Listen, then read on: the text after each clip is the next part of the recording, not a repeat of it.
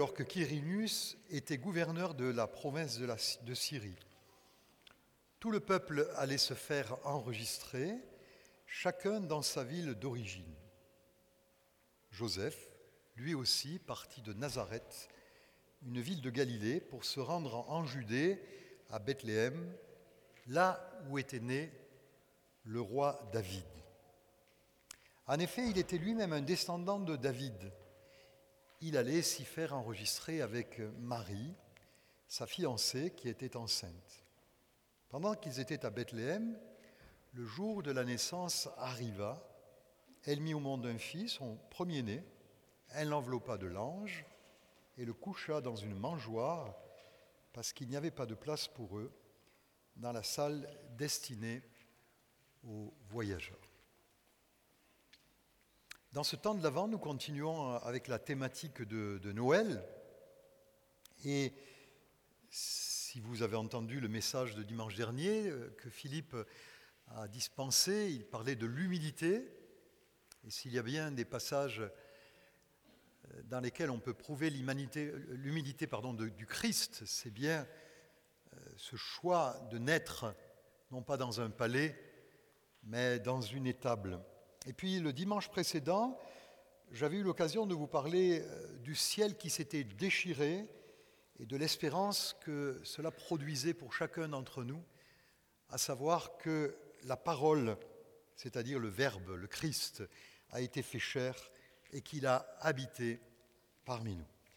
Ce matin, je voudrais revenir, donc vous l'avez compris euh, en entendant la lecture, sur ces textes de la Nativité qui contiennent tant de trésors propres à nous émerveiller et aussi, surtout, à nous encourager face aux difficultés que nous pourrions rencontrer. Parce qu'à part moi et quelques malchanceux, vous ne rencontrez aucune difficulté, tout va bien pour vous, tout roule, vous avez de quoi euh, pour euh, pas mal d'années, vous n'avez pas de soucis, vous n'avez mal aucune part, tout va bien dans le meilleur des mondes. Non, on sait bien que les difficultés font partie inhérente de euh, l'existence.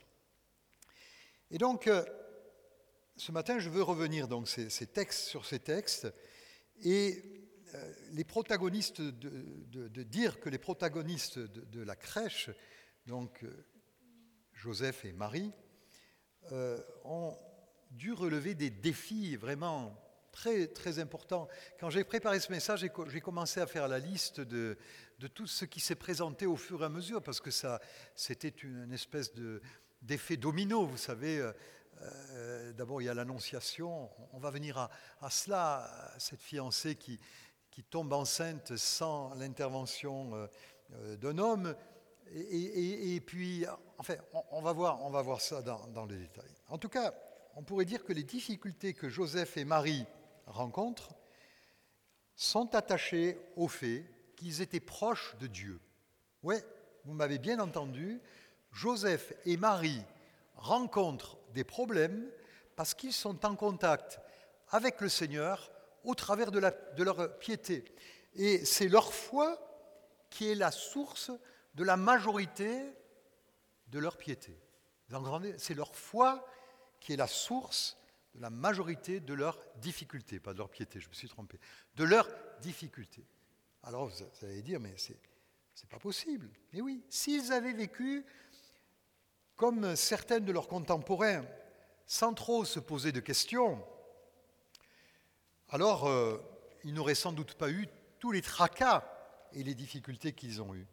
Mais non, euh, ils croyaient dans les prophéties euh, du judaïsme, ils marchaient humblement avec Dieu, et à cause de cela, ils vont se trouver dans des difficultés. Et mon premier point sera celui-ci. Il faut du courage pour être croyant. Vous voulez le dire avec moi? Il faut du courage pour être croyant. Souvent, les croyants, et là je parle plus précisément évidemment des, des chrétiens, mais les chrétiens ne sont pas les seuls croyants persécutés dans le monde. Il y a d'autres personnes, vous savez, en Inde, euh, les hindous euh, persécutent euh, à la fois les chrétiens et les musulmans, il y, a, certains endroits du monde où ce n'est pas nécessairement parce qu'on est chrétien, on peut avoir une autre religion et être persécuté par la religion dominante. Mais je vais parler ici de ce qui nous regarde directement. Euh, il ne faut pas croire que les, les croyants soient des mauviettes. Les martyrs, au cours des siècles, ont été des gens capables tellement enracinés dans leur foi de donner leur vie pour la cause du Christ. Et donc on est loin euh, de, personnes, vous savez, pas trop euh, finies, euh, avec des problèmes intellectuels. non, non, ce sont des gens courageux. Alors, il y a des gens qui croient que quand on s'approche de Dieu, on va être débarrassé de ses problèmes. Alors, c'est en partie vrai. C'est en partie vrai. Il est certain que le Seigneur nous libère de la puissance du péché, qu'il est capable de nous guérir d'une dépendance, de nous délivrer de l'amertume, de l'orgueil, de la jalousie, de la méchanceté. C'est une promesse du Christ. Il a dit, venez à moi, vous qui êtes fatigués de porter un lourd fardeau, et je vous donnerai le repos. Donc c'est vrai que lorsque nous nous approchons de Jésus, il y a cette part de délivrance. Et je me permets ici de faire un appel à ce stade de mon message et à dire à toutes celles et à ceux qui n'ont pas encore accueilli Jésus dans leur existence, de le faire maintenant. Je vais vous poser quelques, quelques questions. Voulez-vous recevoir Jésus comme Sauveur et Seigneur dans votre vie? Voulez-vous croire qu'il est né et qu'il est mort et qu'il est ressuscité pour vous, voulez-vous lui demander pardon de vos péchés? Voulez-vous recevoir la vie éternelle? Voilà un appel pour celles et ceux qui peut-être sont un peu en spectateur ici, en présentiel, comme en différé dans, nos émissions. Vous n'avez pas encore ouvert votre cœur à Jésus, alors laissez-le entrer. Mais ne croyez pas que vous allez être délivré de toute difficulté. C'est faux. C'est de la démagogie, c'est ce qu'on appelle l'évangile du camelot. Vous savez, c'est ces gars qui avaient un parapluie, ils l'ouvraient, ils mettaient quelques cravates dedans et ils les sortaient en disant Allez, une, deux, trois cravates. Non, non, c'est pas ça. C'est pas ça. L'évangile dit que ceux qui veulent vivre pieusement en Jésus-Christ seront persécutés. Et donc, voyez l'équilibre. Nous sommes délivrés des problèmes liés au péché lorsque nous acceptons Jésus mais nous rencontrerons d'autres problèmes liés à la foi que nous avons embrassée. Et Seigneur, euh, d'abord avant de continuer, je voudrais te bénir, Seigneur, pour les personnes qui viennent de t'accueillir dans leur cœur. Est-ce qu'on peut applaudir le Seigneur pour la possibilité de certaines personnes qui ont dit, aujourd'hui, aujourd'hui, je donne ma vie à Jésus-Christ. Et je sais que je m'engage m'engage dans un combat. Je reviens donc sur ce sujet du courage. Ce nouveau statut de croyant, pour nous, de disciples de Jésus-Christ, va nous valoir des oppositions. Alors ça peut aller de la moquerie euh, au mépris pour certains de nos frères et de nos sœurs dans des pays où l'évangile n'est pas accepté. Alors ils perdent leur emploi, ils sont emprisonnés, euh, condamnés à l'exil, comme certains qui sont au milieu de nous, qui ont dû fuir leur pays, et d'autres, malheureusement, qui sont condamnés à mort. Et Jésus l'a dit. Il a dit, écoutez, je vous envoie comme des moutons au milieu des loups. Tout le monde vous détestera à cause de moi, mais celui qui tiendra bon jusqu'à la fin, celui-là sera sauvé. Revenons à Joseph et Marie qui doivent faire face à de grandes difficultés pour accepter, pour avoir accepté le plan de Dieu. Je note que pour l'un et l'autre, le plan est une proposition. Marie a répondu qu'il me soit fait selon ta parole. Et donc, Joseph a obéi il y a le libre arbitre de chacun d'entre nous et nous ne sommes pas obligés de, souffrir ce que nous souffrons pour la cause de l'Évangile si nous ne l'acceptons pas. Évidemment, si on ne veut pas marcher dans les voies de Dieu, désobéir à ses conseils et, vivre comme un païen, nous pouvons le faire. Et sans doute que les problèmes liés à notre foi disparaîtront. Ça demande donc, dans notre libre arbitre, un accord. Le, plan de Dieu, ce n'est pas du fatalisme, ce n'est pas de l'islam, ce n'est pas Inch'Allah, c'est Mektoub. Le Seigneur fait ce qu'il veut et je ne peux rien faire. Non, non, il y, a, il y a une collaboration avec lui, il y a une soumission à son plan, il y a une acceptation. Et dans ce plan où Joseph et Marie ont, ont le premier rôle, ils doivent manifester de la résistance pour permettre vis-à-vis des difficultés pour permettre au plan de Dieu de se réaliser. C'est-à-dire qu'ils doivent être forts, ils doivent être efficaces, ils doivent être remplis de foi, croire qu'ils passeront à la prochaine étape.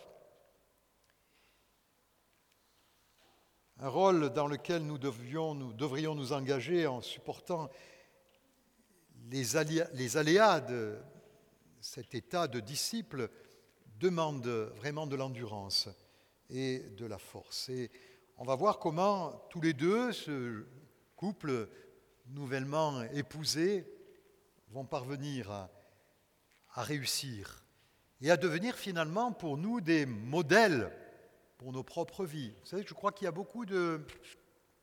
Il y a beaucoup d'a priori euh, dans les courants du christianisme, entre par exemple les orthodoxes, les catholiques et les protestants, sur ce que les uns et les autres pensent. Et par exemple, pour euh, euh, les protestants, on est souvent euh, un peu catalogué par ceux qui vénèrent la mère du Seigneur en disant ah, Mais c'est vous, vous, ne croyez pas à Marie. C'est une phrase un peu à l'emporte-pièce qu'on entend Vous ne croyez pas à Marie. Mais, si, on y croit. On croit tout ce que le Nouveau Testament dit de Marie. On croit qu'elle était vierge, que l'enfant est venu du Saint-Esprit, vous ne croyez pas à Marie. Je crois que ces personnages, et particulièrement Joseph et Marie, nous ont été donnés comme des modèles, un homme et une femme que nous devons imiter dans leur manière de gérer le plan Et si je viens de parler du courage de ces deux-là et du courage que nous devrions avoir, j'aimerais maintenant parler d'un deuxième point, c'est accepter la possibilité dans le plan de Dieu, d'être incompris par les autres et de faire partie de leur discours négatif. Ça, c'est un peu difficile. Être incompris et faire partie de leur discours négatif. Pouvons-nous imaginer ce que va devoir supporter ce couple de fiancés? Dans le contrat de mariage qui liait les familles, les fiançailles, qui duraient en général deux années, étaient le temps où les promis vivaient chacun dans la maison euh, paternelle, familiale, mais juridiquement, ils étaient considérés comme mariés. Ils n'avaient pas encore eu de relation ensemble. Ce qui se passera, c'est qu'à un moment donné, l'époux va donner rendez-vous à sa jeune euh, fiancée et l'amènera chez lui. Ils consommeront le, euh, le mariage et ils seront, aux yeux de tous, mari et femme. Mais leur statut de fiancé fait d'eux vraiment déjà des personnes juridiquement mariées, simplement dans ce temps de fiançailles. Et, voilà ce qui, ce qui, arrive donc euh, quand il est dit en Matthieu chapitre 1er euh, verset 8, Voici dans quelles circonstances Jésus-Christ est né. Marie, sa mère, était fiancée à Joseph, mais avant d'habiter ensemble, elle se trouva enceinte par l'action de l'Esprit Saint.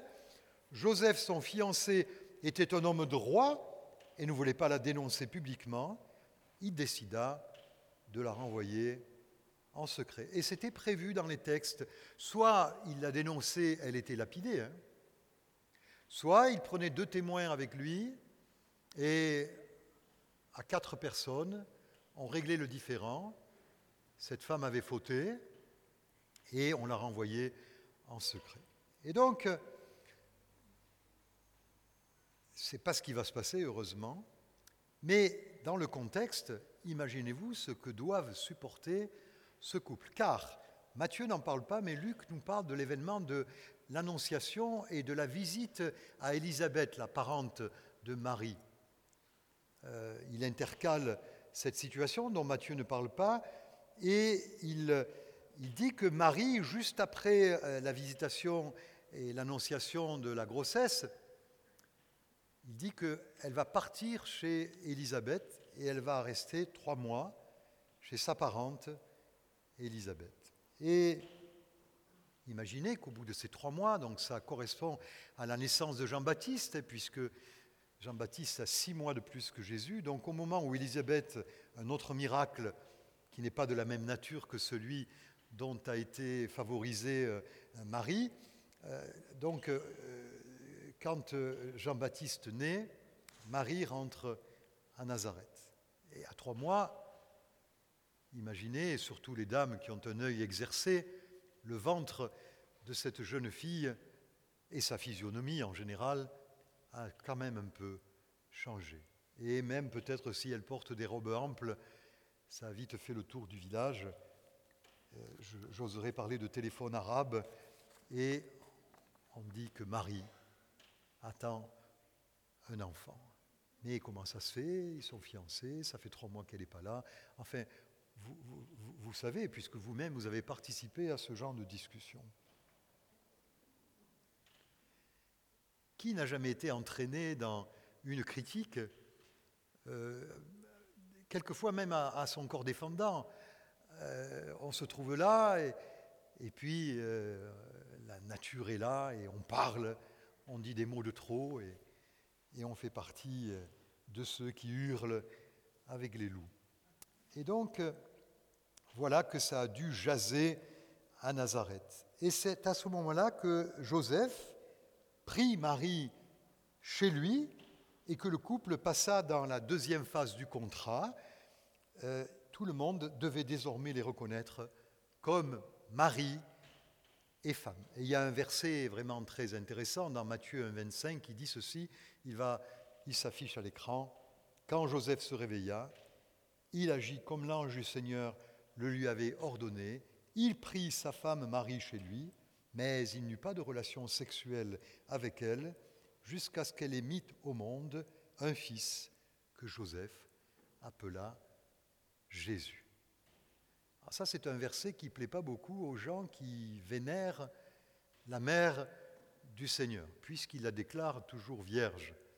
Non, Marie a eu la vie d'une femme normale, le cadeau qu'elle a eu, et c'est pour ça que toutes les générations la déclarent bienheureuse, c'est qu'elle a porté dans son sein le Fils de Dieu.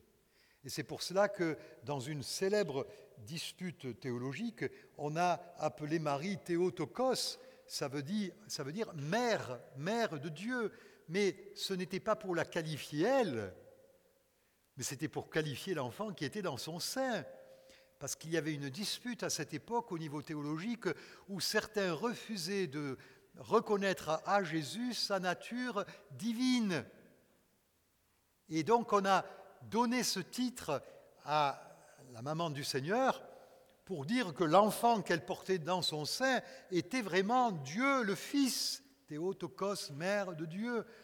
Mais cela ne veut pas dire qu'elle est elle-même de nature divine, puisque c'est le Saint-Esprit qui l'a couvert de son ombre et qui lui a donné la nature divine à Jésus, tandis que Marie a donné à son Fils la nature humaine.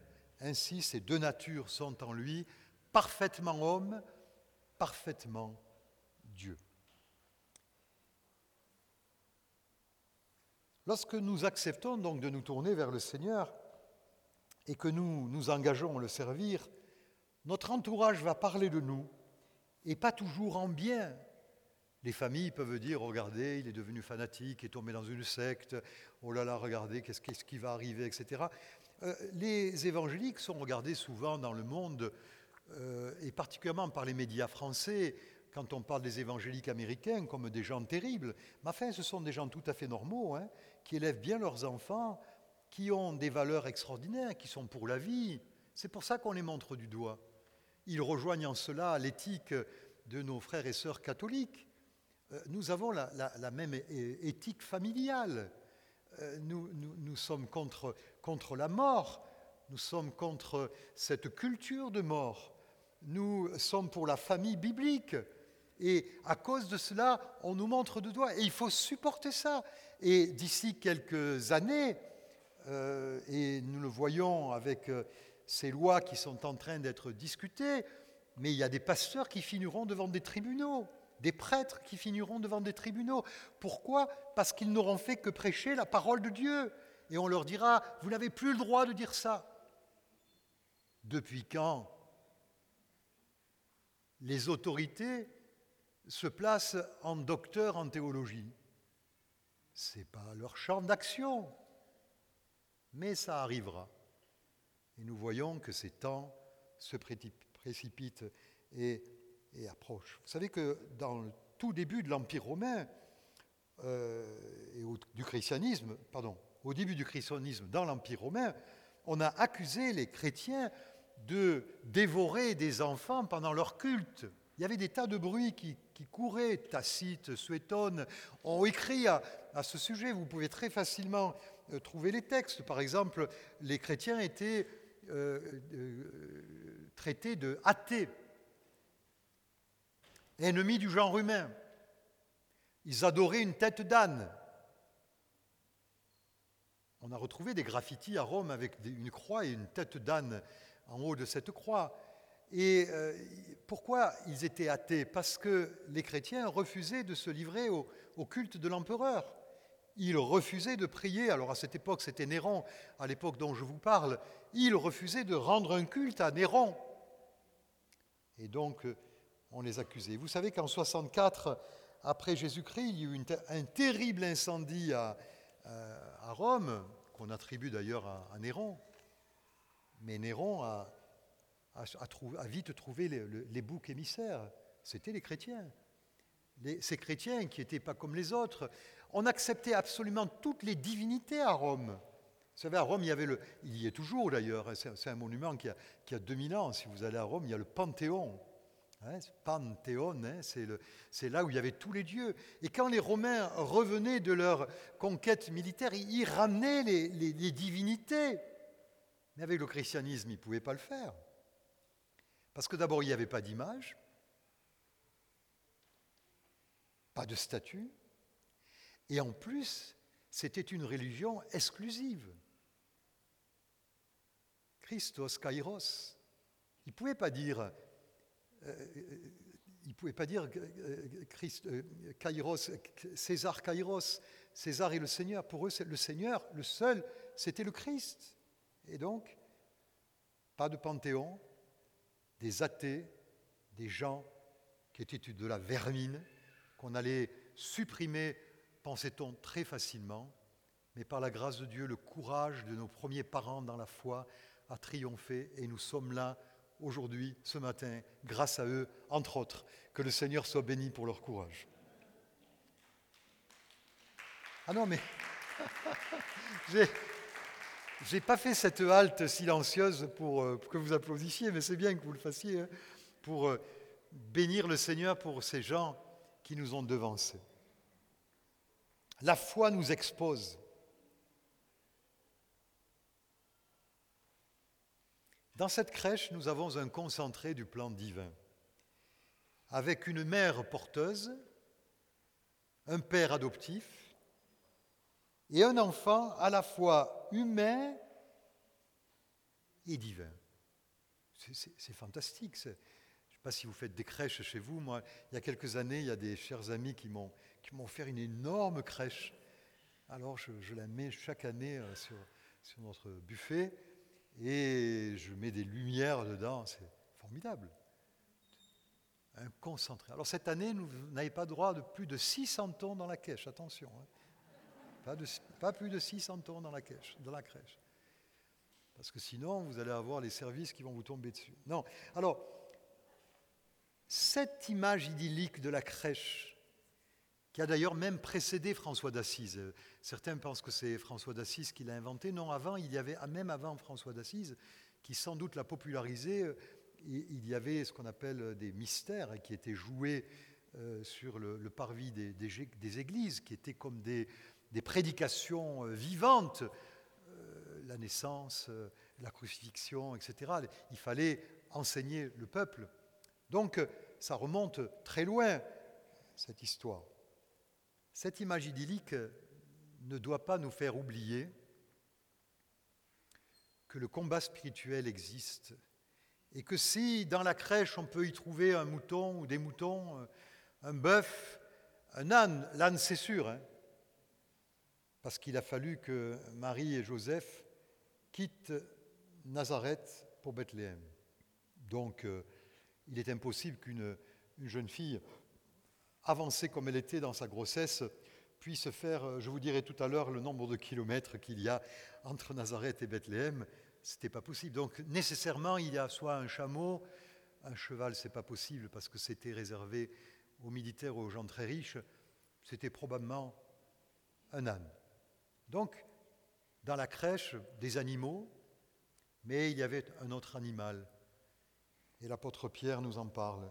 Soyez lucides, veillez, car votre ennemi, le diable, rôde comme un lion rugissant, cherchant quelqu'un à dévorer. Et j'imagine dans l'esprit, d'ailleurs il y a une vision de l'Apocalypse qui montre cela, il montre une femme qui est en train d'accoucher et le dragon qui se tient devant elle pour dévorer le fruit de son sein.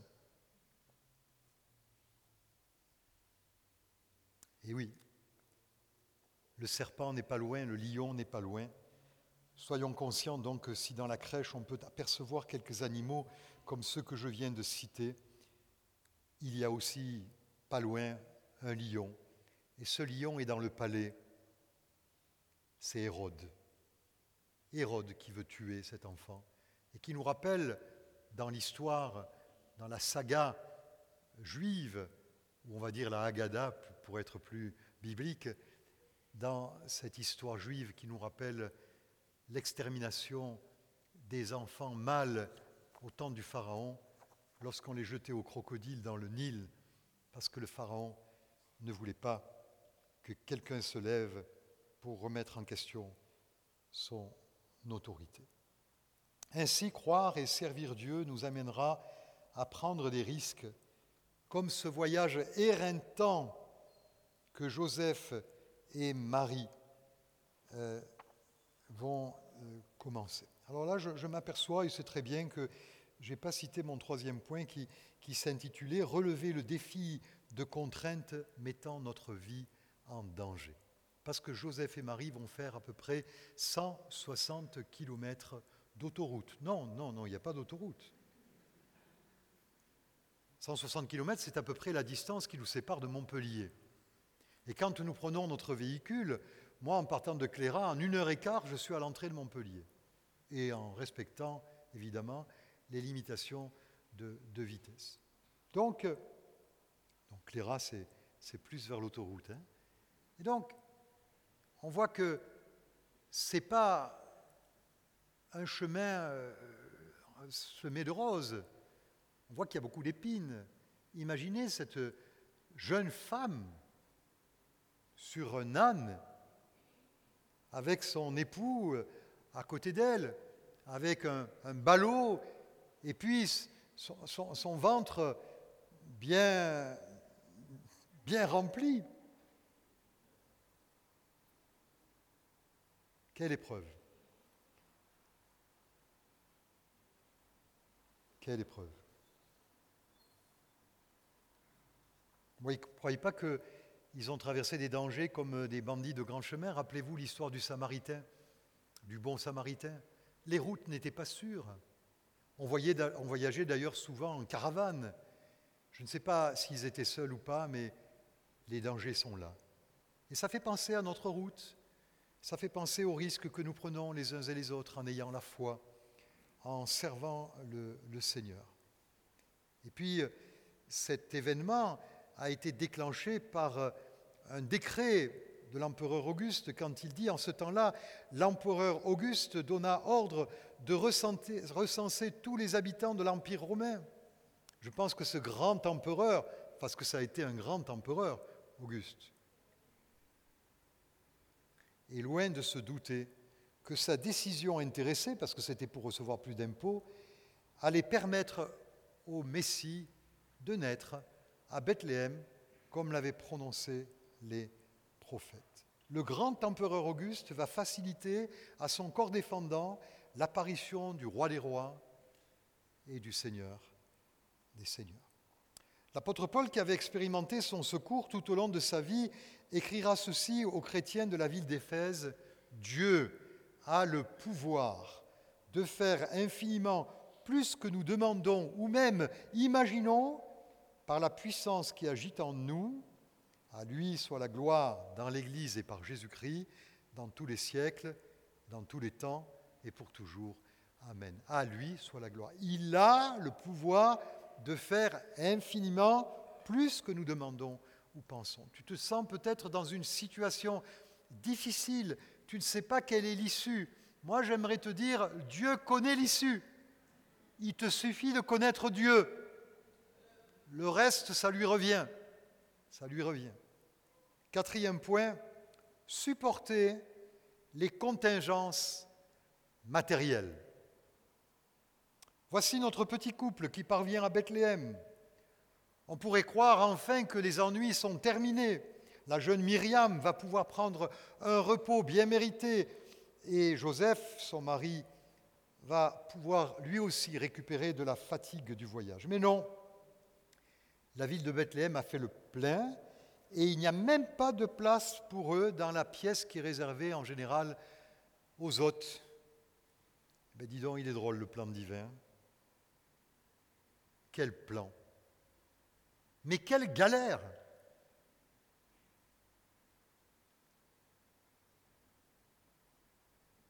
Marie me, fait penser dans son humilité, dans sa jeunesse, et sans doute aussi, j'y reviendrai dans sa simplicité à ces jeunes filles d'aujourd'hui, sophistiquées, qui ont le dernier iPhone, et qui râlent pour tout et n'importe quoi. Pas toutes, pas toutes, mais quelle génération quand même. Quelle génération qui a appris à tout recevoir et à ne rien donner, à être tellement exigeant et à n'être pas heureux, parce que le bonheur ne vient pas du matérialisme, le vrai bonheur vient d'une relation avec Dieu. Apprenons à nos enfants à être reconnaissants. Je n'ai rien contre les iPhones ou les smartphones, tout ça, sauf euh, évidemment si euh, ça capte toute la vie de ces jeunes gens et ça les rend incapables d'imagination et de créativité. Mais imaginez quel modèle est cette jeune fille. On n'entend pas de plainte, on va dans quelques instants entendre les cris que lui tirent ses contractions parce qu'elle va bientôt accoucher. Mais elle ne se plaint pas. Il n'y a pas de place dans l'hôtellerie. Alors on trouve là une étable et on s'installe.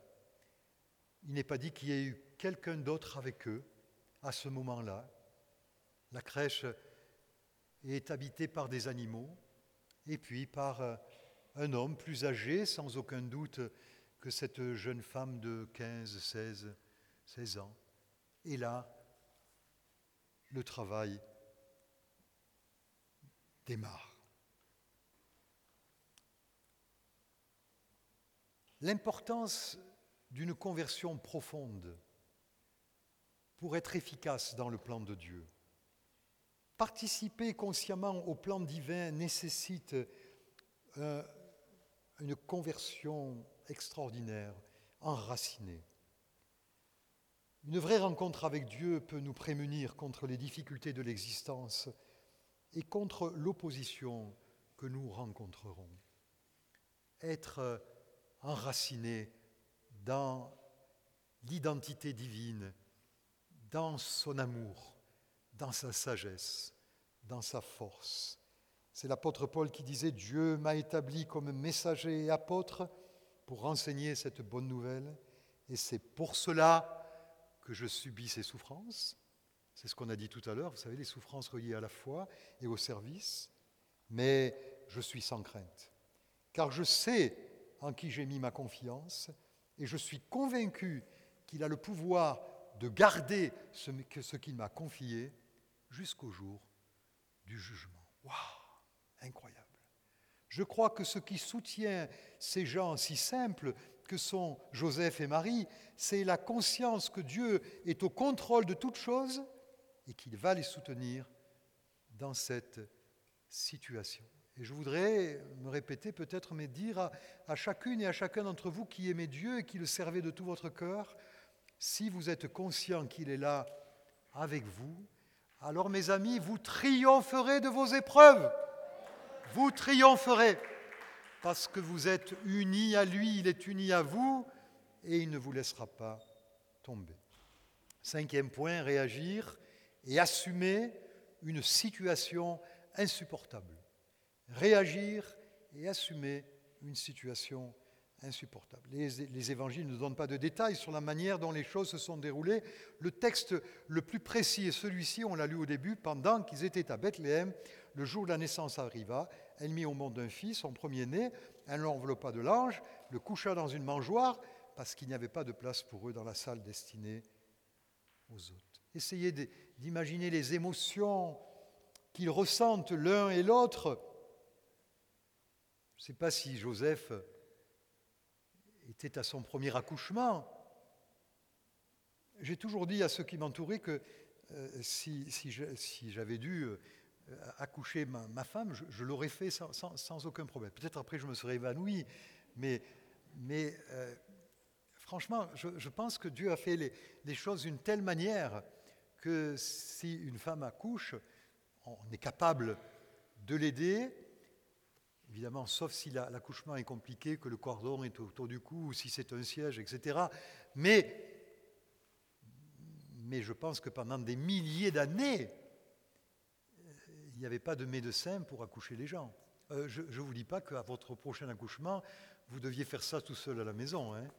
Mais imaginez quand même les sentiments de Joseph et de, de Marie. Pas de traces de plainte, je l'ai dit, les cris d'une femme en proie aux contractions et un homme aux petits soins envers sa jeune épouse. Et le geste de Joseph est magnifique. Lui qui accueille cet enfant, qui n'est pas le sien, comme s'il était son propre fils. Wow. Joseph, on n'en parle pas beaucoup. Marie a pris la vedette dans certaines traditions chrétiennes. D'ailleurs, Marie-Joseph, je terminerai peut-être avec ça, l'Évangile n'en parlera plus beaucoup.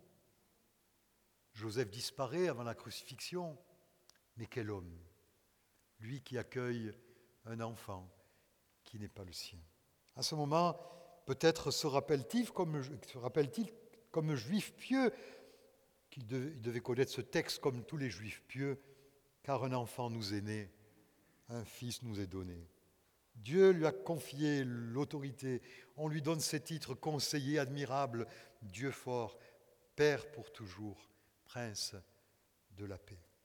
Dans nos vies, nous nous trouverons, nous aussi, dans des situations que nous jugerons insupportables, il faudra que nous les assumions et que nous attendions la prochaine étape. Sixième point, digérer une mauvaise nouvelle sans fléchir.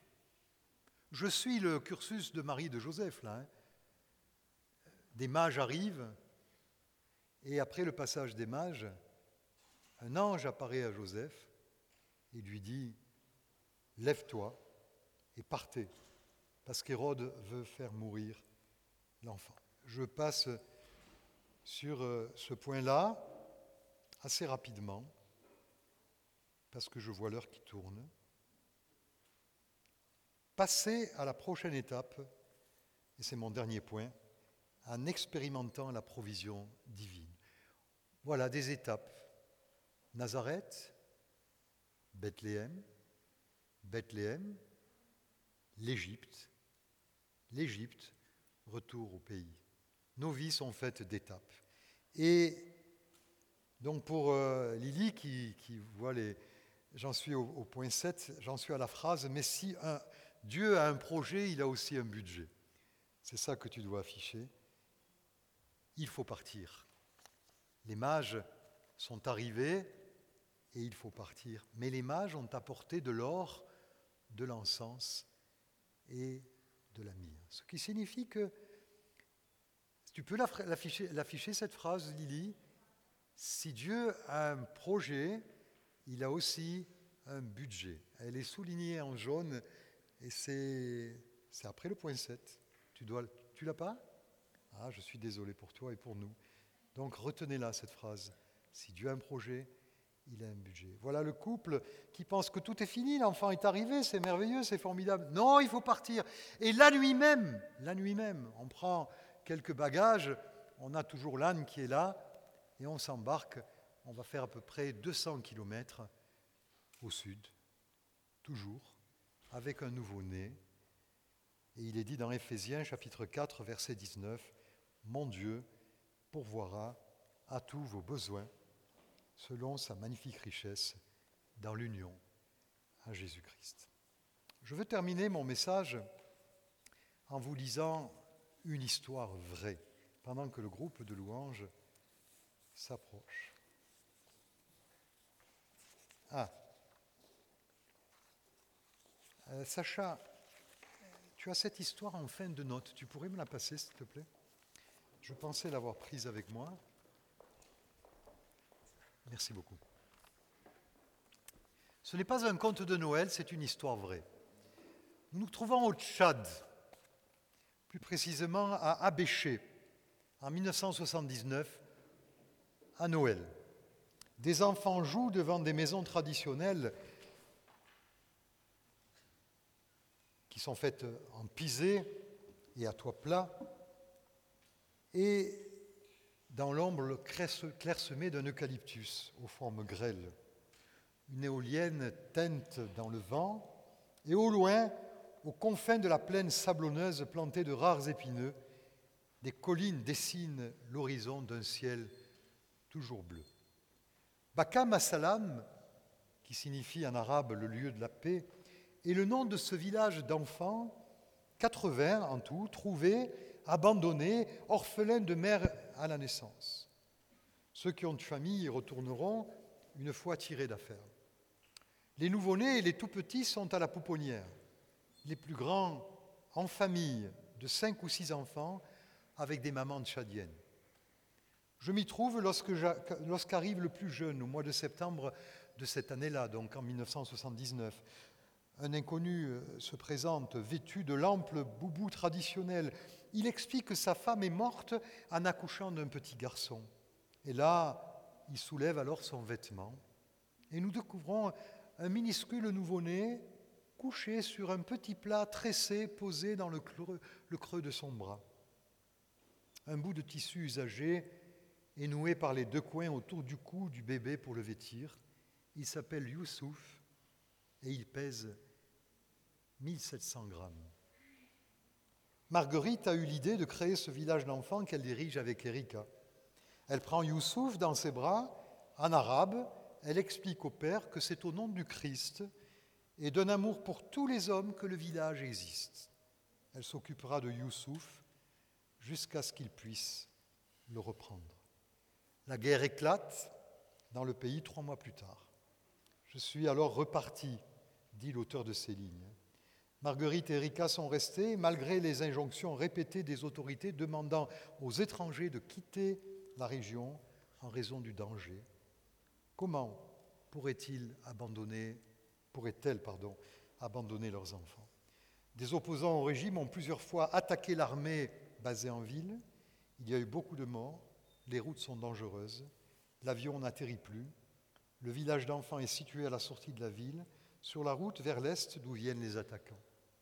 C'est un miracle que les obus tombés dans la cour lors de la dernière attaque n'aient pas fait de victimes. Les liaisons avec la capitale étaient coupées. L'arrivée de fonds indispensables est interrompue et les réserves de la maison s'amenuisent. Plus de courriers depuis plusieurs mois. Envoyé de France, un camion de vivres, vêtements et matériel destiné au village d'enfants n'est jamais arrivé.